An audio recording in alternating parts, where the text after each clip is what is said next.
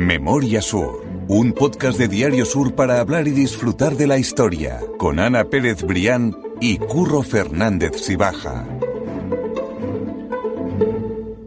Hola Ana, ¿qué tal? Hola Curro, buenos días. Me gustaría que hubiésemos grabado este ratito que hemos echado antes de empezar, porque está siendo una charla muy, muy ha, sido, productiva. ha sido otro podcast. Ha sido otro podcast. El podcast secreto. Exactamente, me gustaría porque eh, hoy vamos a intentar devolverle el favor de todo lo que nos han dado Víctor Heredia y, y Fernando Alonso, porque vienen a hablar eh, de su libro. Y a mí me hace especial Me encanta eso de yo vengo a hablar de mi libro. Pues ellos vienen a hablar de, de su libro, de Málaga, la sombra de la historia, volumen 2, que es el recopilatorio de artículos que, que siempre nos encanta leer en esos meses de verano, en las páginas de, de Sur. Y bueno, tú decías devolverle el favor. Yo creo que ya se ha montado y, y- y lo hemos podido ver, en el- que llevamos media hora aquí sin parar de hablar. Una energía tan de ida y vuelta que al final ellos forman parte de la familia de Memoria Sur, nosotros formamos parte también de su trabajo y de y, al final como todos nos dedicamos a lo mismo que es intentar sacar esto para adelante, que la historia guste y, y remar todo en la misma dirección, yo estoy encantada porque además los volvemos a encontrar después de las vacaciones de verano. Eh, este va a ser el primer podcast de muchos que llegarán con ellos, ya por separado o juntos, dependiendo. Y tenía muchas ganas de veros, ¿eh? Tenía muchas ganas de veros y en los primeros podcasts que hemos grabado Curro yo solos, que sepáis que os hemos echado de menos. Así que bienvenidos Fernando, bienvenidos Víctor y enhorabuena por el nuevo retoño que viene aquí calentito, que ahora hablaremos de él. Pues nada, bien hallado, Curro Ana, pues por nuestra parte un placer volver a estar aquí con vosotros compartiendo este rato tan agradable y bueno, en este caso pues un poco con, con la condición de protagonistas, más bien como conductores de, de toda esta historia, ¿no? Que bueno, que gracias también a la hospitalidad de Sur, ¿no? Pues ya desde hace cinco años, ¿no? Cinco veranos, eh, pues que dedicamos buena parte de nuestro tiempo a construir esta historia, que bueno, parte de ella han quedado recogidas en este libro. Es, la verdad que, que estamos muy contentos de estar aquí otra vez con vosotros y además para presentar un libro en el que hemos puesto tantas ganas y tanta ilusión y en el que recogemos pues los artículos de la, de la tercera y cuarta temporada de la memoria de la historia en, con vosotros en el Diario Sur. Así que un placer estar aquí. Llevamos casi casi como una serie de Netflix, ¿no? Tercera y cuarta. Y temporada. cuarta temporada. Bueno, hay que decir que el libro, el, el- el segundo volumen, eh, ya hubo un primero con los primeros veranos de, esa, de esas historias a la sombra, esas historias tan frescas que nos, bueno, pues que nos llevan de paseo. Y, y yo lo ponía en el, en el prólogo del libro y de verdad que, que- que lo siento así, es que eh, hacéis la historia tan divertida, tan amena, la contáis tan bien y a la vez a mí cada vez que os leo me queda un pozo como si estuviera en la mesa de camilla con y me la contara mi abuela. O sea, decir, es lo que yo digo, que se puede ser divertido sin perder el rigor y se puede ser fresco sin perder el, el contexto. Y creo que eso vosotros lo conseguís de una manera absolutamente prodigiosa, de nuevo en este libro, que hay que decir que patrocina la Fundación Unicaja y hay que decir también que estaremos el martes eh, presentándolo. A mí tengo, voy a tener el privilegio de, de presentar el libro con ellos, que son lo- los protagonistas. Así que será a las 7 de la tarde, el martes, este martes que es 17, Siete, 17 de octubre. 17 de octubre. eh, y bueno, a las 7 de la tarde en la sala de actos de la Fundación Unicaja, en la acera de la Marina. Y yo le recomiendo a todo el mundo desde aquí que si quiere venir, que venga con tiempo, porque la entrada es libre, por supuesto, hasta completar el aforo y merece muchísimo la pena. Bueno, pues hemos leído las historias, pero escucharlas de boca de Víctor y de Fernando, pues siempre, eh, bueno, pues le da una dimensión de, de cercanía que, que merece muchísimo la pena. Así que yo estoy encantada de estar el martes con, con vosotros, día 17, y estoy loca porque ya entremos a fondo en esas historias de, de Málaga, de Málaga a la sombra de la historia, aunque repitamos, pero además un título muy bueno, el de Málaga a la sombra de la historia. ¿eh? Lo de la sombra viene con el verano. Claro, el juego de palabras Al de... principio, el Ah. primer verano, cuando empezó hace cinco años, intentaban ser temas veraniegos, pero claro, luego ya lo fuimos extendiendo al resto de, de- y, de, y de vino de la sombra. La verdad que a Víctor y a mí nos pasa, cuando escribimos los artículos, que lo, quizás lo más difícil es sintetizar, porque claro, hay temas que dan mucho juego y hay que resumirlo en 900 palabras, que es lo que nos cabe en la página del periódico. No caben más que 900, 950. Entonces muchas veces lo difícil es cuando uno está investigando un tema y quiere contar muchas cosas y no te caben. Entonces tiene uno que intentar seleccionar pues lo mejor. Y quizá por eso pues al, no enrollarnos tanto, y irnos al, al, grano y contar verdaderamente lo importante o lo más o lo que pensamos que va a gustar más a los lectores, pues quizá por eso ha sido por lo que a lo mejor gustan a, a los lectores, porque intentamos buscar siempre la mejor parte. Sí, sí, hay un esfuerzo de síntesis, porque, como dice Fernando, hay veces que reúnes la información, has cogido el tema, reúnes la información, haces una primera versión y tiene el doble o más de, ese texto, claro, esa disciplina en la que te obliga, evidentemente, pues el trabajo con el periódico, una, una limitación de espacio, y eso, ese ejercicio de ir sintetizando, resumiendo, quitando, seleccionando, eh, que a veces es incluso más complejo que la propia redacción, que la propia información. Ya eh, pues, lo, lo sabéis bien, ¿no? Los que trabajáis habitualmente en un, en un medio de comunicación. Pues hace quizás eso que, que sean ya estén tan sintetizados, ¿no? Y que sean historias ya tan destiladas, eh, que bueno, pues, eh, posiblemente ayuda a que tengan la esencia, ¿no? de lo más interesante. Ha habido que, que poco que, que, desbrozar todo aquello que en una primera versión pues quedaba como accesorio y que luego pues a lo mejor si no hubiéramos tenido limitación pues no hubiéramos enrollado mucho más. Pero bueno, hay que eh, de cada historia se dejarla en una esencia y bueno, pues el resultado que finalmente ha, ido saliendo eh, día a día ¿no? durante estos meses de verano, en este caso estos dos años, y que finalmente pues están reunidos aquí en el libro. Yo tengo abierto el libro aquí delante eh, para que la gente se haga una idea. Están eh, repartidas las, las historias eh, en un índice con, con, diferentes temáticas. Algunas de ellas, por ejemplo, grandes tragedias locales, retales para una historia de la Costa del Sol, apostillas de a, la educación malagueña. Y a mí hay una que me gusta especialmente, que es la de ramillete de curiosidades malagueñas. A mí esa me, llama la atención porque eh, hay eh, una serie de, artículos de todo tipo. Eh, mm. Os digo, de los apellidos malagueños tan diferentes y tan singulares. Otro que puede ser anécdotas de visitas reales a Málaga. ¿Cómo la habéis vosotros organizado esos temas? ¿O lo hacéis una preselección? No sé, contarnos cómo, cómo trabajáis vosotros Son 86, esos artículos. Claro, esto es el tercer y cuarto verano y salen 86 artículos. Entonces, efectivamente, los vamos agrupando. El primer libro se agruparon creo que en 12 secciones, este se han agrupado en 10 secciones. Y intentamos pues darle un agruparlas de manera temática y luego dentro de cada tema pues de manera de manera cronológica. Y, efectivamente este último de la revista de curiosidades malagueñas pues es como un centón donde donde quedan algunos textos que no tienen cabida en otro apartado Aquí vienen historias, si queréis, vamos hablando de algunas historias. Vamos a entrar, vamos a entrar ya a fondo en las historias. Hay algunas historias que a mí me, me, sorprendieron. Hay una historia cuando Franco pasó sobre Málaga, sobrevoló Málaga, pero pilotando un avión de Iberia. Y una historia que a mí me llamó, me llamó muchísimo la atención cuando la descubrí. La descubrí gracias a un amigo que, que, también fue compañero mío de, bueno, él algunos años mayor que yo, pero fue un compañero también de, de colegio, y que se llama pero perdón, Franco pilotando él. El avión, Carlos. Carlos, Carlos, Carlos Pérez San Emeterio es un malagueño que es de los que más saben en, en, España sobre aviación comercial. Y entonces escribió un libro que se llama A estas alturas, que habla de aviación comercial, la historia de la aviación comercial. Y cuenta esa historia. Yo solo pregunté, digo, ¿esto se puede contar? Y digo, sí, sí, sí, cuéntalo. Y es que Franco, mmm, que sabemos que le tenía muchísimo miedo a los aviones, porque los dos, los dos generales Mori y Sanjurjo mm. murieron en el accidente de avión, su hermano Ramón Franco también murió en accidente de avión, y ya le daba mucho miedo viajar en avión. Ahora tenemos al dictador este de Corea del Norte, Kim Jong-un, que ha ido a Rusia en un tren.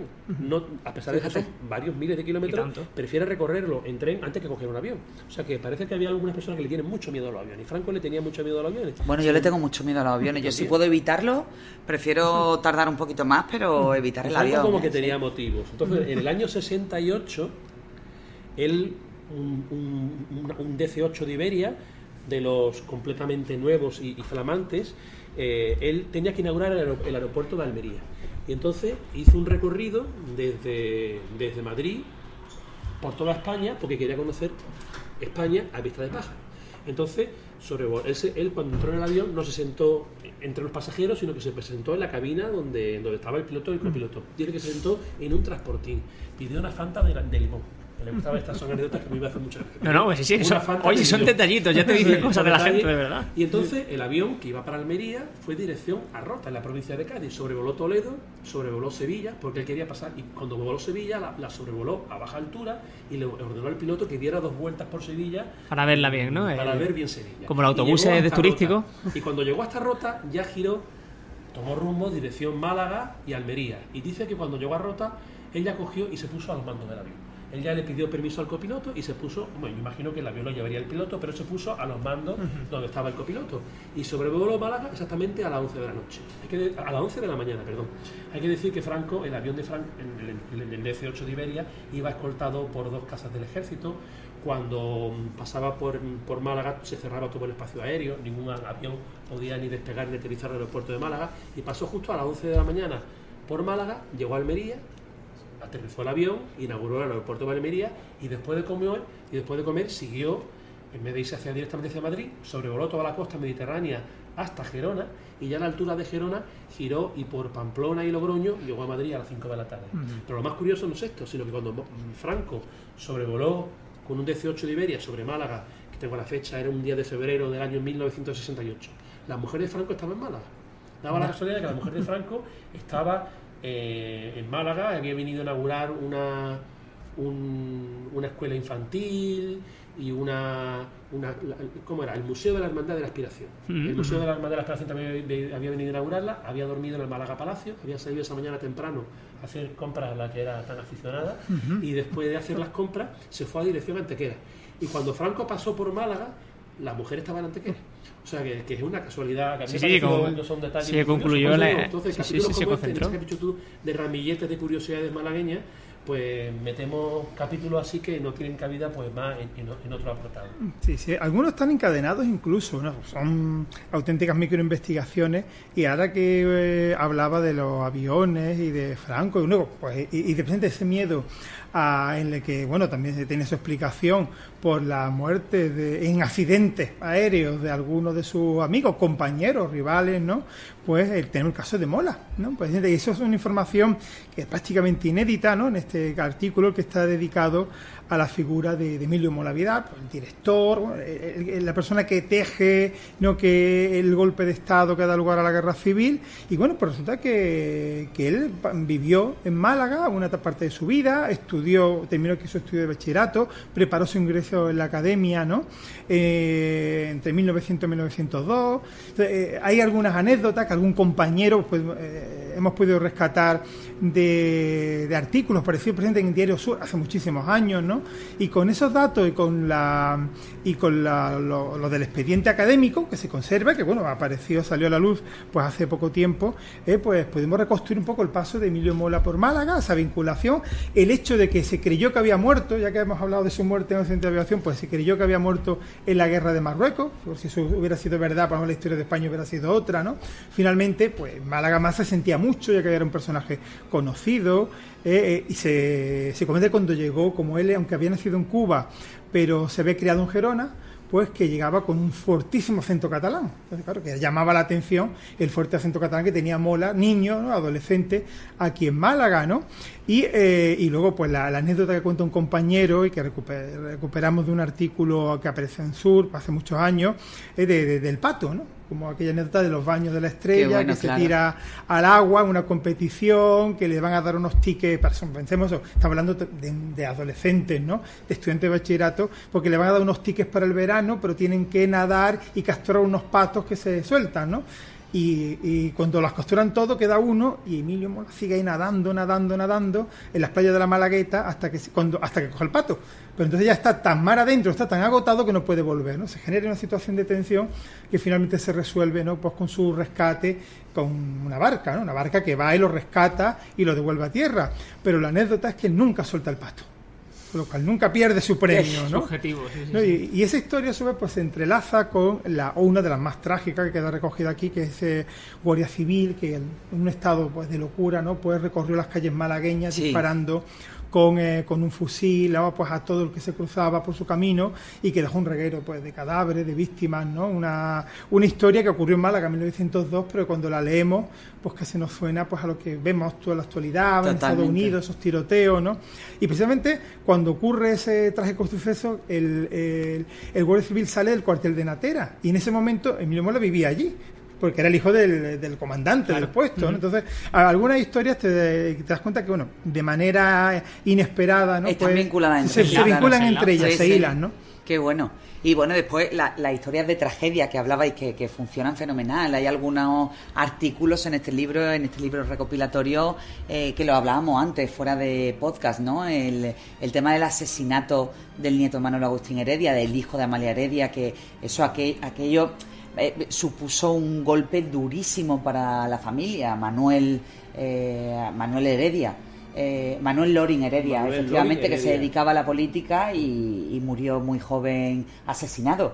Eh, después se me, se me vienen ahora a la cabeza otras historias como la historia de la tragedia del au- de autobús de Martirico. Es decir, hay muchísimas tragedias que han golpeado Málaga y que aparecen recogidas en este libro y parece que casi casi las estás viendo, ¿no? La, la tragedia del autobús de Martirico fue una de las que más se sintió, vamos, se sintió en su momento, hasta el punto de que 50 años después, un periodista de Sur, Álvaro Frías, logró reunir a algunos de los supervivientes y las cosas que contaban 50 años después. Yo esa Pues, historia, eh, perdonadme, pero es que no la conozco. No sé qué, no sé qué era ocurre ahí. El, el Instituto de Martiricos, ¿no? Tenía, iban de excursión a la cueva de la Pileta, era el año 1966, y creo recordar que era el mes de abril. El Curro, es que tú no habías nacido, o sea, no era ni siquiera un proyecto, pero ya la gente de una edad nos acordamos de eso. Yo no ¿eh? me acuerdo de eso. Yo nací en el 93. Claro, es que, bueno, bueno, bueno. Pues que tampoco habíamos nacido. Eh, eh, eh, En es casi casi un insulto, nacido. ¿eh? Estamos en esta mesa, no habíamos conocido Nada, nada, del Todavía. 93 ya ves. Pero bueno, en el año 66 pues fueron a- de excursión a, a la- a ver la cueva de la pileta en Ronda, pues un grupo de alumnos de- con tres profesores del Instituto de Martirico. Y volviendo a las 4 de la tarde, volviendo ya de la cueva de la pileta, por esa carretera que va de, de a Ronda, que es una carretera muy sinuosa, pues el autobús se salió de la vía y se cayó por un barranco que tenía 50 metros de 50 metros de y, y- y murieron siete personas. Murió el chofer murieron dos profesores y murieron cuatro niños. Y el tema es que claro entonces no había teléfonos móviles estamos en, un lugar muy apartado y, y muy alejado Muy poco accesible, efectivamente. y, y estuve el otro día viendo las dos primeras personas que llegaron allí creo que era un carnicero de un pueblo cercano y un representante que claro que llegan en coche Tú piensas que de los profesores que iban tres se mueren dos. Estamos hablando de, de- de alumnos de adolescentes. Claro. Y, y claro, hasta que empezaron a llegar los primeros servicios de, de- de emergencia, de socorro. Tuvo que pasar eh, mucho tiempo. Se suspendieron las, fiestas. de- era, era entonces en mes de abril, era San Marcos, la fiesta de San Marcos en Benaojam. Y murieron dos profesores, una profesora muy jovencita que tenía 25 años, que era una profesora de historia que acaba de llegar al instituto, y luego hay un- había un profesor también de griego que le decía, mi- le dio clase a mi padre en el colegio de San Agustín, y le decían, la, no, nunca me he quedado si era la, la- la vaca griega o la mula griega, como le decían. Se llama Francisco López Ruiz. Y luego iba el- Elena Villamana. El autobús Elena Villamana, que era una profesora de literatura muy conocida en Málaga, que fue la que se salvó. Y el caso es que aquello fue realmente trágico.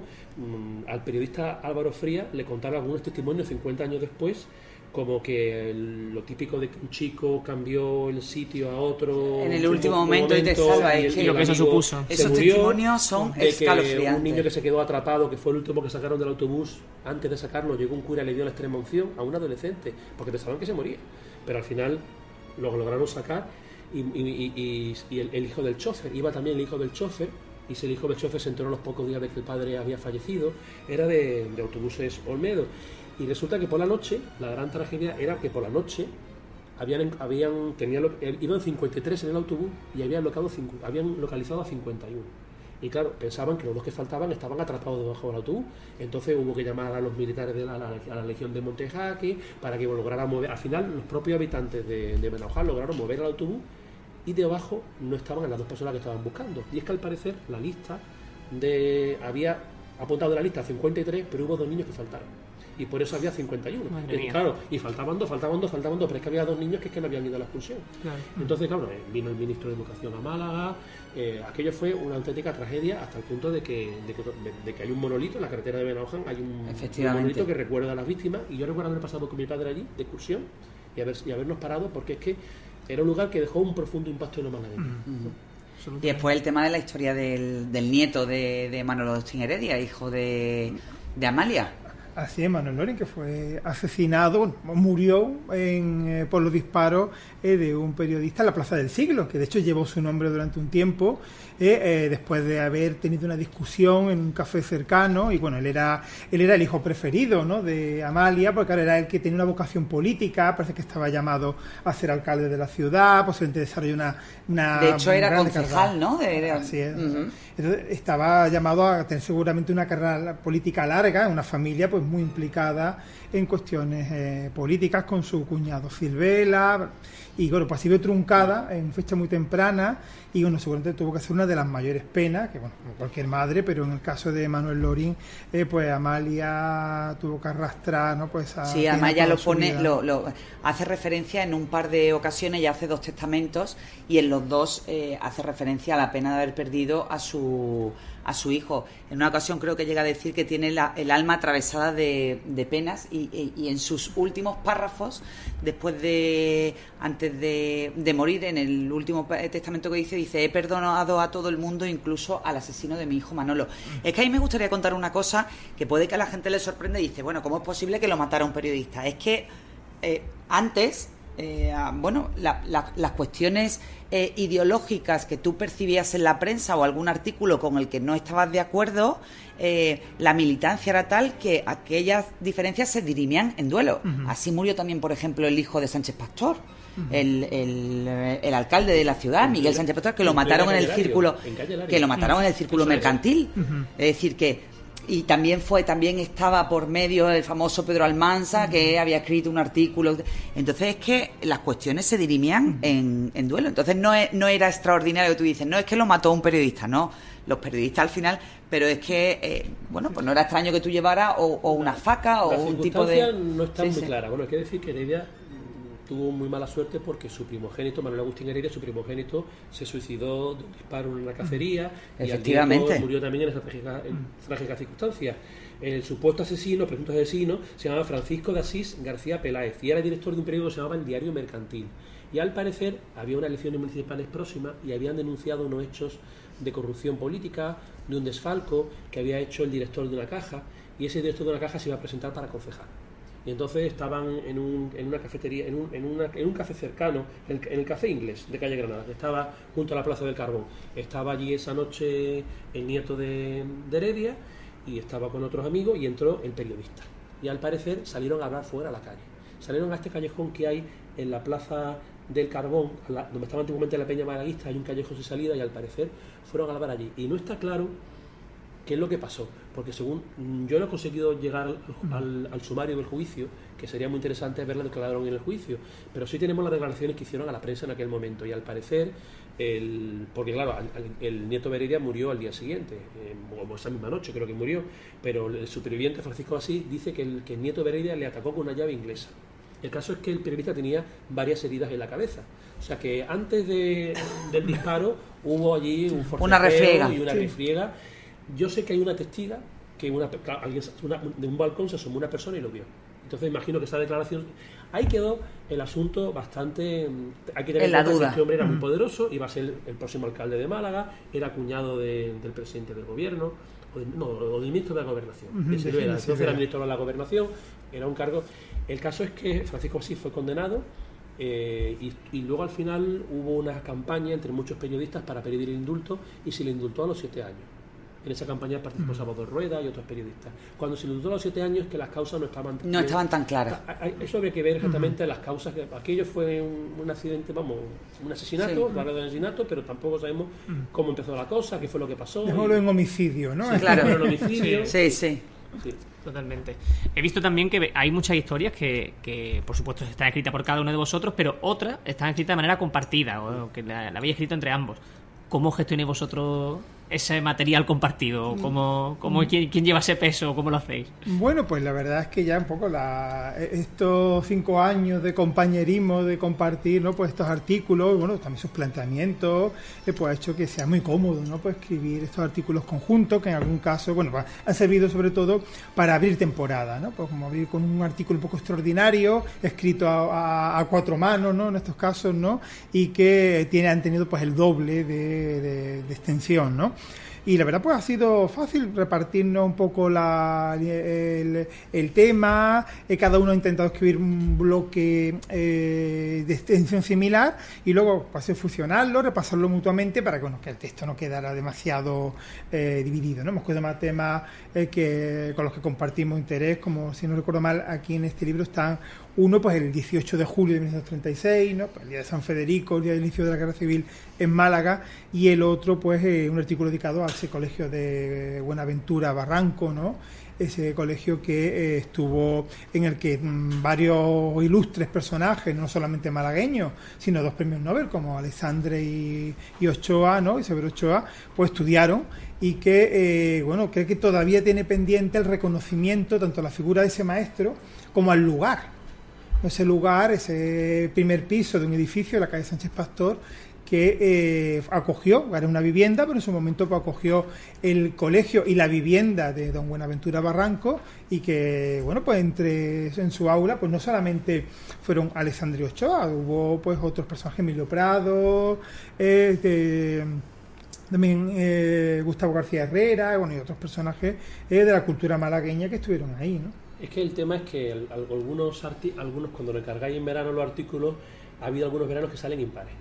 Entonces, como salen impares, ¿qué hago yo? ¿23 y visto 24 o al revés? Entonces se me ocurrió la idea de, como salían impares, pues hacemos cada uno 23 y, uno en común. Uno en común, que además como arranca el domingo, que es un día de mucha tirada, de mucha exposición y que muchas personas pueden leerlo tranquilamente, pues digo, hacemos uno doble el domingo arrancamos y ya y también fue también otra razón. Claro cuando, cuando es par el número es fácil claro hay que repartir el juego. Se le ocurrió esa idea a bueno y después yo sé que llevamos mucho de podcast pero yo no me resisto por la, el tema de actualidad y además es que lo estábamos hablando fuera de podcast la historia que además fue una de las más leídas durante días en la, en la web de Sur la historia del cura que mató al obispo. Eso lo tenéis en, parece al final que, la historia se repite, ¿no? Ahora que estamos un poco todavía con el impacto de esas dos historias que han tenido lugar en Málaga, eh, una de ellas, eh, la del padre Fran, hmm. bueno, pues detenido presuntamente por presuntamente abusar de, de, alguna feligresa y después también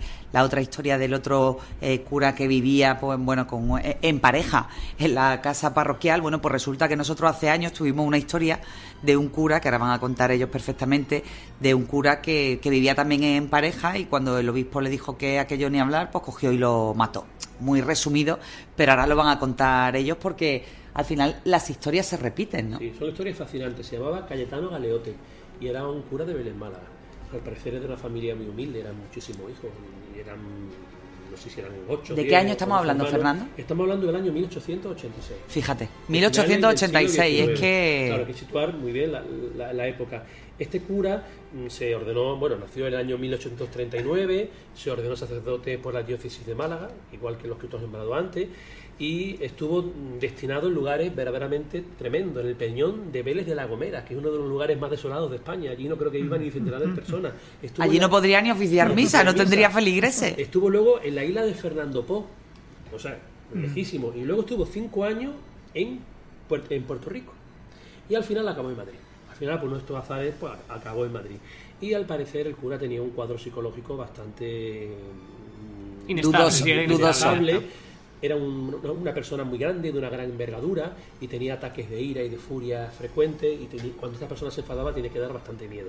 Bueno, el caso es que él vivía amancebado con una chica que era de Marbella, mm, que se llamaba Tránsito, Doña Tránsito y llegó el primer obispo de Madrid, porque entonces hay que, hay que decir que la diócesis de Madrid, bueno, lo que era Madrid pertenecía a la diócesis de Toledo, fue un momento que se crea el arzobispado de Madrid, y este hombre señor, este señor fue el primer arzobispo que tuvo en Madrid, que se llamaba Narciso Martínez Izquierdo. Y el, y el domingo de Ramos, el domingo de Ramos del año 1886, cuando salía de la catedral de San Isidro, que entonces San Isidro era mm, con catedral, cuando salía de la catedral de San Isidro, se acercó eh, este, este cura malagueño, Cayetano Galeote, y le pegó una, una, una, puñalada. El juicio fue, bueno, se murió al día siguiente, Canova del Castillo, que era entonces presidente de gobierno o presidente del Consejo de Ministros, fue a verlo a su, a su casa cuando estaba prácticamente agonizante, y el, y el juicio, que se celebró unos meses después, fue una cosa interesantísima. Galdós publicó un libro los padres de, Antonio, el padre de Antonio Machado también publicó otro libro sobre el tema. Era un tema que interesaba mucho porque al final el cura, aunque se le condenó, se le condenó a un manicomio, a, a vivir el resto de su vida ingresado en un manicomio, y es el primer caso, se le condenó a pena de muerte, pero como el psiquiatra emitió un informe que decía que tenía monomanía de persecución en tercer grado, pues al final se le internó en un, en un manicomio. Es el primer caso de la historia del derecho penal español que una persona se libra de la pena de muerte por un informe psiquiátrico. Claro, ¿no? como que actuó como atenuante, claro. Y, y era un cura malagueño de Vélez Málaga, ¿no? Que ahora, que ahora que hemos tenido este tema de... Sí, de bueno, ahí- y además en el juicio también salió a colación, ¿no? Por doña, los comentarios de Doña Tránsito, ¿no? Quiero Sí. recordar, ¿no? Pues la... Que claramente eran pareja, ¿no? Sí, sí. El O, dijo- vivían amancebados, como el se decía El antiguamente. fiscal dijo maliciosamente que en la cama solamente, que en la casa solamente había una cama de matrimonio. Entonces, Y ya no había- no hacía falta de- decir nada más. de decir Eran pruebas. Sí, época, sí, sí. Qué curioso. Eh, Víctor Fernando, decirnos también dónde se puede escribir el libro, que eso no lo hemos dicho hasta ahora es, importante, por supuesto. Bueno, pues el libro está editado, como ha comentado antes Ana, por Genal, del Genal. Pues, evidentemente, pues yo creo que eh, en Proteo lo pueden encontrar. También hay un proyecto de que eh, salga una edición conjunta, bueno, pues un, un empaquetado conjunto, ¿no? Con el, también con la primera, primera edición, que reunía los artículos de los dos primeros años. Y bueno, yo creo que de, aparte de Proteo, pues estará también disponible en las principales librerías de, la ciudad. Sí, yo quiero hacer, porque yo he dicho antes que estaba editado por la Fundación Unicaja, no con el patrocinio, con la ayuda de la Fundación Unicaja, que es donde se presenta. Pero efectivamente está editado por Ediciones del Genal, que además mm, hacen siempre un trabajo increíble en la promoción de la historia de Málaga. Entonces, bueno, desde aquí el agradecimiento porque, porque realmente tienen una colección de libros sobre historia de Málaga que son una joya a la que ahora se incorpora pues este segundo volumen de Málaga la sombra de la historia. Lo que has dicho, Víctor, de la posibilidad de hacer una edición conjunta de los dos tomos tiene que ser fabuloso, ¿eh? Para Navidades, para Navidades tenemos Claro. previsto la entrega pues en un pack del primero y el segundo tomo. Además, este tomo ha sido mm, maquetado por Sandra Carmona y queremos darle aquí las gracias porque, claro, tiene muchísimas correcciones, muchísimas. Vamos, que hay, que, hay que- hay que estar muy bien mirando todas las fotografías para intentar que el libro o no tenga, no tenga errores es imposible, pero que tenga el menor número de errores posible. Y luego, pues agradecer también al Diario Sur, que allí se publicaron todos los artículos, a los archivos del Diario Sur, donde hemos sacado muchísimas fotografías, el archivo municipal, el Díaz de Escobar, el archivo histórico provincial, provincial el de la Universidad de Málaga, y luego en la portada viene una fotografía de Francisco Muñoz Antibón, que él es un coleccionista de, de cosas de Málaga antigua y tiene una, colección fotográfica en- de Málaga, de fotografía antigua de Málaga, preciosa. Y sale una fotografía que creemos que es inédita porque no la conocíamos, de Puerta del Mar, eh, una, una fotografía que de- debe estar situada hasta hacia 1900, ¿no? Es verdad, la, la 1900. fotografía llama la Preciosa, atención, ¿eh? preciosa. Llama la atención. En las guardas interiores vienen dos fotografías que tienen una pequeña historia y es- vienen de fotografías que tenía una tía abuela mía, en, ellas tiene una tía abuela mía, que es de las pocas personas que viven en la Plaza de la Constitución. Vive en la Plaza de la Constitución y tiene fotografías antiguas. Estas fotografías son hechas por mi tío abuelo en torno al año 1915 y sale una de, del Palacio del Obispo y luego sale otra de una vista de Málaga, Una vista de Málaga, desde la Torre de la Catedral de 1915, que son fotografías como estas son inéditas con toda seguridad porque la hizo mi tío abuelo. Y eso no está, no está Porque estaban publicado en tu casa. En ningún sitio, seguro. ¿no? Entonces hemos intentado seleccionar, pues. Mira, qué, cu- qué curioso que está aquí la Plaza de la Constitución, que hay muy pocas imágenes de esas con el sonajero. Claro. Y sin la fuente. Sí, sí, efectivamente. Fuente, es que sí, durante el sonajero no encuentro yo particularmente muchas fotos de la Plaza de la Constitución con el sonajero. Sí, sí, sí. Oh, qué maravilla. Esa no la va a dejar para que nosotros la publiquemos, ¿no? Esa, esa, por supuesto, está a vuestra disposición. Además, no hay- Nosotros no hay- siempre pidiendo, Hombre, curro, ¿eh? nosotros, oye. Nosotros siempre pidiendo. Que esto es para no- que llegue a la No hay gente, ningún sí. coche. La fuente del año In- 61, 61. Increíble. Creo Sí, que llegó la, fuente Sí, de sí, la hacia gitanilla. 1959 se desmonta el sonajero, se lleva Y a se lleva a García Grana, Grana, García Grana. efectivamente. Y ya se instala la fuente de las gitanillas pues de manera casi inmediata, ya con la reforma que se, que se hizo en Anda aquel que no han, me vaya a permitir el verbo, no han rulado la fuente, La fuente de la la fuente de las tres gracias, la de Génova, la de la gitanilla. Ya Un día tendríamos que ir haciendo el, Sobre todo esas tres fuentes. el sudoku, sí, sobre todo sí. esa. Ah. Víctor escribió un libro sobre las fuentes de Málaga, o sea que se lo sabe. Sí, bueno, Nosotros tuvimos como- además hace poco también a Fanny. Con Fanny, Que que hizo- fue una edición de hace años con que Massa pues dedicó un libro a las fuentes de Málaga, entonces, donde tuve oportunidad de colaborar con Fanny. Luego recientemente efectivamente Fanny ha sacado un libro ya más específico que ha, ha estado sobre las aquí con nosotros en el podcast. sí. de- de Pero esas tres, eh, yo creo que lo han recorrido absolutamente todo. ¿eh? Claro, porque allí estuvo hasta el año 1902, creo recordar, la, la- la fuente de, De las Tres Gracias. de las Tres Gracias estuvo hasta el año mil- no, la- eso, hasta el 1902. Entonces, del año 2 hasta el 60 estuvo el sonajero, que eso lo bautizó, según tengo entendido, el padre de, de Manuel Alto Laguirre, el poeta. El padre era también periodista, como vosotros, y era, era juez. Era juez de oficio, pero era también periodista. Estas cosas que, y- y Estas cosas extrañas. Era periodista humorístico y, y era chistoso y fue el que bautizó Sonajero, eso lo dice Díaz de Cor, que fue el que bautizó Sí, esa sí. farola tan grande que había en el Qué centro de la bueno. Plaza de Constitución, que como luego arriba se abría en otras farolas más pequeñas, pues parecía un sonajero. Qué curioso. Precisamente en uno de los artículos, no sé si es de los incluidos en este libro, en el del anterior, se habla de bueno, que la Fuente de las Tres Gracias tiene una gemela. eh, de Sí. hecho, es gemela de, de otra que se encuentra pues, En en, un Francia. pueblecito eh, a 40 kilómetros de París. Sí, sí, sí. ¿no? que este verano se, se lo enseñaba a un conocido francés y le digo, estaba en tal pueblo. Me dice, ah, sí, yo me he criado ahí. Digo, ah, pues entonces te sonará la fuente. Pues sí, es total, porque... Porque se compró por catálogo. Sí, Ah, sí, se compraban por- Alarcón Luján, sí, sí, sí, efectivamente. se compró por catálogo y es verdad que había algunas de. Sí, sí. Mm. Y más, ah, eh, buscando y documentándolo, eh, resulta que eh, a través de internet, pues eh, algunas piezas, como se hacían en serie, se pueden comprar. Yo creo que se, ah, la- el jarrón que remata la fuente, ¿no?